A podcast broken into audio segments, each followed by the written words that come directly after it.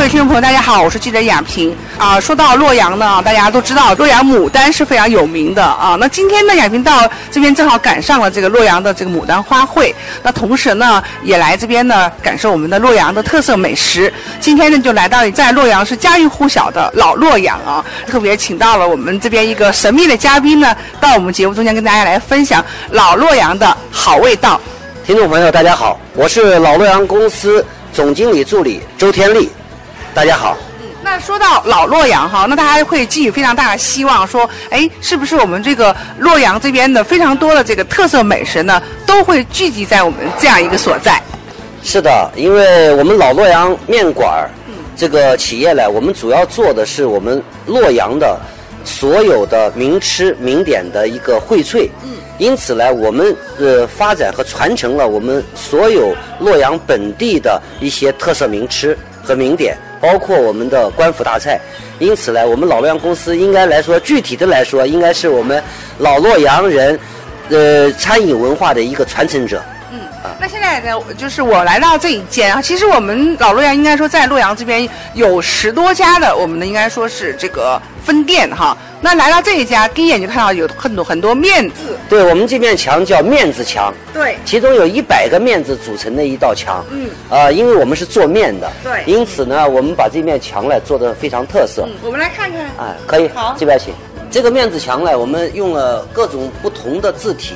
啊，其中有篆书，有隶书，嗯，有这中间一个面碗，那么哎，代表着是我们企业的一种形象。那么同时呢，也很清楚的告诉大家，我们是做面的。嗯，啊，呃，想传递给大家一种这样的一种信息。就我个人而言的话，我更喜欢，比如说呃，这个面子。哦，这样一个面子，哎，它蛮形象，哎，很形象，是吧？让你感觉到。这实际上是我们一个一个篆书，篆书，对它的感觉应该属于象形字，象形，对，更更能够体现我们远古时候我们的祖先就已经在做面了。还有一个这个字，大家可以看见这边是一个麦，啊麦子，对吧？麦，然后呢这边是是一个人在耕作。是不是？那么这个呢，就说明它就是组成了，我们就是一个面字，嗯嗯，是吧？嗯啊，大家可以从这里可以能够感受到我们的面文化，面文化，对对对，是这种意思。哎，是。其实来讲，我们说到哈，说到这个面子是我们的一个主打了，对吗？对对对。但是其实来讲，我知道说不光是我们这边面好吃，其实有很多的味道，洛阳的味道。呃，是的，是的。因为我们之所以叫老洛阳面馆呢，也是主要是想到，因为我们。北方人喜欢吃面，吃面，呃，南方洗米，这是一个不变的一个千古定律。是。那么呢，我们北方人呢，尤其是离不开那一碗面。嗯。所以呢，我们为了就能够跟我们的呃北方的这种生活文化能够结合在一起，所以我们的市场定位呢，也就是把最普通的面能够让老百姓去接受。而且我们本身做企业的初衷呢，也是想把面。啊，把我们让我们的老百姓能够走到我们的殿堂里来享受更高级别的这种消费，那么同时呢，又不让大家呢能够，呃，应该来说我们的定定位呢就是工薪层定位，那么这样的情况下呢，让我们的老百姓呢能够随时随地的能够享受到这一碗面，啊。那其实你看，周总，我们就是放眼望去，好像现在啊，虽然说已经过了饭点了啊，但是呢，你看还有这么多的这个顾客食客呢，在这边品尝啊。那远远看起来，我们这边有也有蒸菜，然后呢，也有我知道有有一个招牌是叫浆水面啊，也是我们家特色。那此外的话呢，我想说我们这边。啊，也有很多的那种特色呀，拿手菜啊，跟大家来介绍一下。是的，我们老洛阳公司这边刚才也给大家介绍了，我们老洛阳公司呢，呃，老洛阳面馆不仅仅是做面，面只是我们的一个招牌。那么呢，我们里面呢，我们做了很多的，有呃，我们的荟萃了我们洛阳。本土的乃至我们洛阳周边九县六区的很多的名吃名点的菜肴，来汇集到我们这个菜谱里面。那呃，例如说我们老洛阳最最接地气的，是我们的老洛阳浆面条。嗯那这个是非常特色的，具有我们本地呃这个石峰的一种一一个一个土特产品。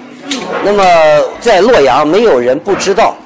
这个浆面条，每家每户都会做，对，叫浆面条。它是用绿豆酸浆黏膜以后，呃，发酵，然后用这个浆水来做面条，因此呢，它本身就非常具有营养价值。因为绿豆的营养价值大家都应该都知道。那么呢，我们又经过这个绿豆以后研磨以后呢，进行发酵。发酵以后呢，它就产生了大量的这种益生菌。那么对人体是十分有益的，而且它的氨基酸，包括它的里面的有很多的营养成分，呃，是非常对身体有益的，并且呢，这个浆面条呢，我们在二零一五年，我们公司已经把它申报成了我们洛阳市的非物质文化遗产。哇，啊可喜可贺呀哎，所以呢，这个应该是我们整个洛阳人民的一种自豪。嗯。啊，我们这个浆面条如果能够，我们现在呢正在向省级、向国家级进行申报。那么呢，我们也希望我们的浆面条能够代表我们洛阳，啊，能够代表我们洛阳人民，因为它是属于洛阳人民的。嗯，是。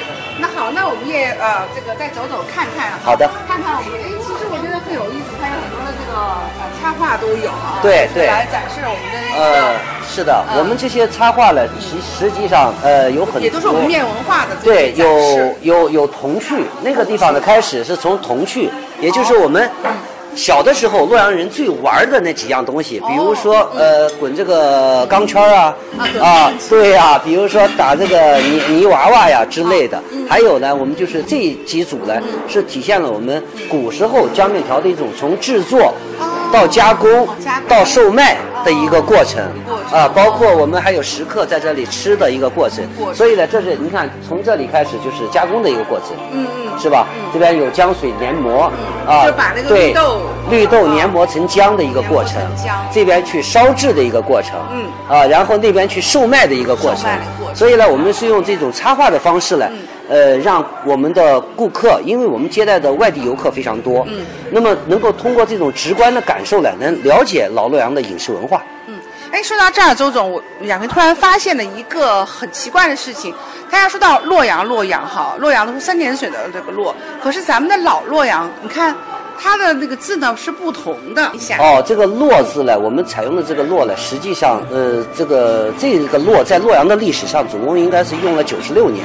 嗯，那么它是、呃汉代的时候迁都过来，这个汉代迁都过来的时候，它这个三点水的“洛”和它这个国号有冲突。皇帝为了把这个自身本身的这个避讳避讳，所以呢，他把这个“洛”改成这个名字旁的这个“洛”。哦，名字旁。对，实际上原来还是三点水的“洛”，总共这个朝代沿用了九十六年。九十六年。对之后的话又恢复成是的，是的啊，呃呃，历朝换代以后呢，他这个等于是把这个洛了又恢复成三点水的洛，呃，应该来说这也是我们古洛的洛。古洛的洛。对对对，啊啊。好，嗯。庭前上芙蕖镜上清。唯有牡丹真国色，花开时节动京城。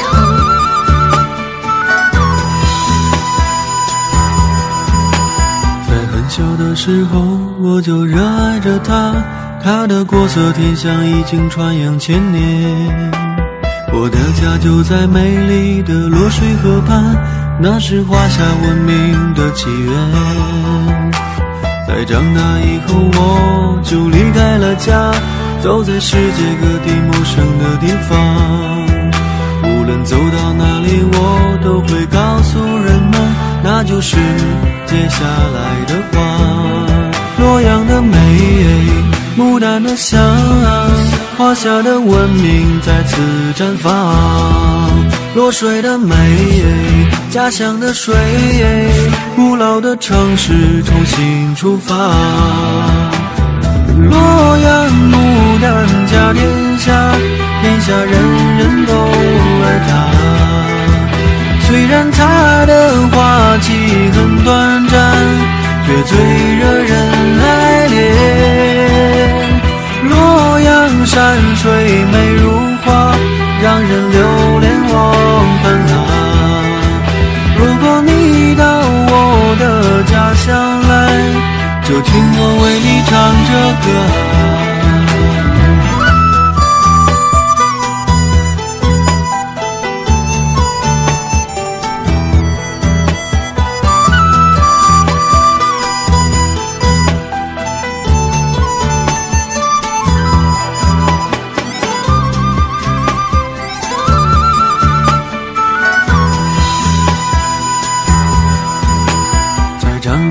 我。就离开了家，走在世界各地陌生的地方。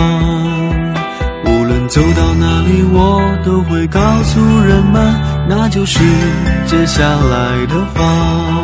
洛阳的美，牡丹的香，华夏的文明在此绽放。洛水的美，家乡的水，古老的城市重新出发。洛阳牡丹甲天下，天下人人都爱它。虽然它的花期很短暂，却最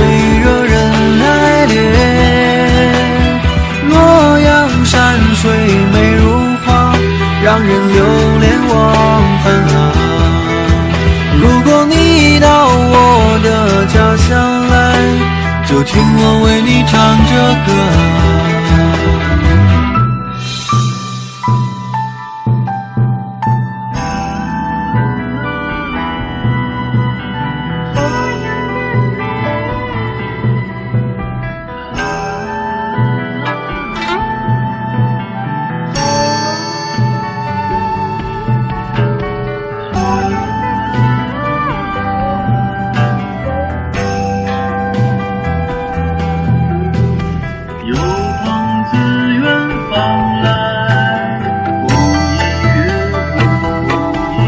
洛阳的美，牡丹的香，华夏的文明在此绽放。洛水的美，家乡的水，古老的城市重新出发。洛阳牡丹甲天下，天下人人都爱它。虽然它的花期很短暂，却最惹人爱恋。洛阳山水美如画，让人流连忘返啊。如果你到我的家乡来，就听我为你唱这歌啊！如果你到我的家乡来，就听我为你唱着歌啊！